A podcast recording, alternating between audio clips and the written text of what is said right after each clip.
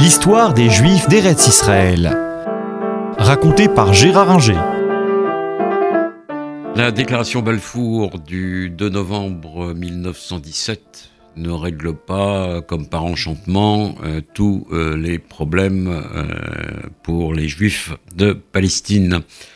D'abord, la guerre continue. les Turcs tiennent la ligne Nazareth, Haïfa, Tibériade pendant l'hiver. Les combats sont durs pendant le printemps 1918. Et l'armistice avec les Turcs n'est proclamé que le 30 octobre 1918 à Moudros, après que les forces britanniques ont occupé Damas et une partie de la Syrie. Et puis le bilan de la guerre est très lourd pour euh, les juifs de Palestine. Euh, avant le conflit, ils étaient 90 000. Leur nombre est tombé à 55 euh, 000 parce que beaucoup sont partis pour éviter les exactions turques.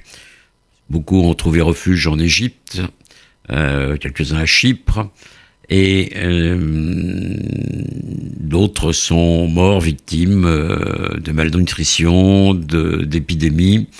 Donc la situation humaine euh, n'est pas bonne.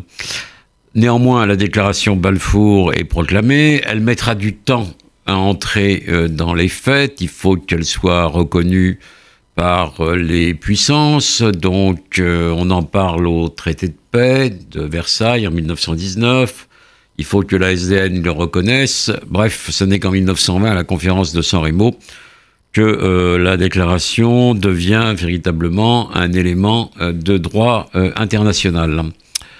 Pendant ce temps, en Palestine, la situation n'est pas toujours des meilleures, dans la mesure où tous les Britanniques de l'Occupied Enemy Territory Administration, l'administration des territoires ennemis occupés, euh, tous les Britanniques, et notamment les militaires, ne sont pas des fervents partisans de euh, la déclaration Balfour. D'abord, certains ne la connaissent pas. Ensuite, d'autres ont une image des Juifs euh, qui est plus proche de celle des protocoles de Sage de Sion que de la réalité. Même si, bon, heureusement, quelques officiers, notamment des officiers supérieurs, sont au courant de la déclaration et vont faire des efforts pour l'appliquer. Mais ça ne sera pas le cas jusqu'en 1920-21, euh, à la moment de l'arrivée de Sir Herbert Samuel, qui était euh, ministre de la Couronne, qui devient euh, le premier haut commissaire euh, britannique pour le mandat de Palestine, qui est un juif, et un juif favorable depuis longtemps à la cause sioniste. La période est également agitée parce que en 1920, euh, les Arabes commencent à bouger et à s'en prendre aux Juifs. On peut comprendre pourquoi. Les Anglais se sont mis d'accord avec les Français pour transmettre aux Français la Syrie et le Liban. Ils se sont mis d'accord avec les Juifs, ou du moins le mouvement sioniste, pour créer un foyer national juif en Palestine. Ils ont oublié les accords qu'ils ont signés euh, par l'intermédiaire du haut-commissaire en Égypte, McMahon, avec euh, le roi euh, Hussein d'Arabie. là, ils les ont complètement oubliés parce que là, ils avaient promis aux Arabes l'indépendance avec euh, les territoires arabes euh, du Liban, de Syrie, de, Transjordanie, d'Irak. Et là, naturellement, ils se heurtent, les braves Britanniques, aux promesses faites aux Français. Donc,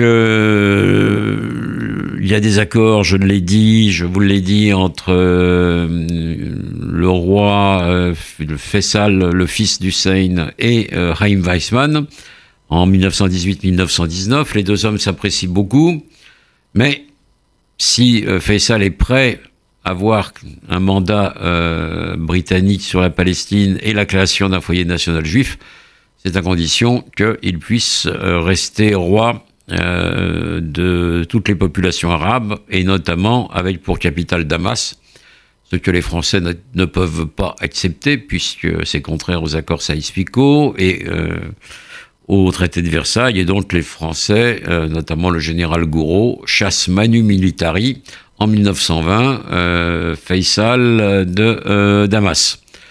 Faisal deviendra roi d'Irak euh, un peu plus tard, et son frère Abdallah deviendra roi de Transjordanie en 1923. Mais les Arabes ont le sentiment que euh, le compte n'y est pas et que les Anglais, à leur égard, n'ont pas tenu leurs promesses, ce qui n'est pas faux.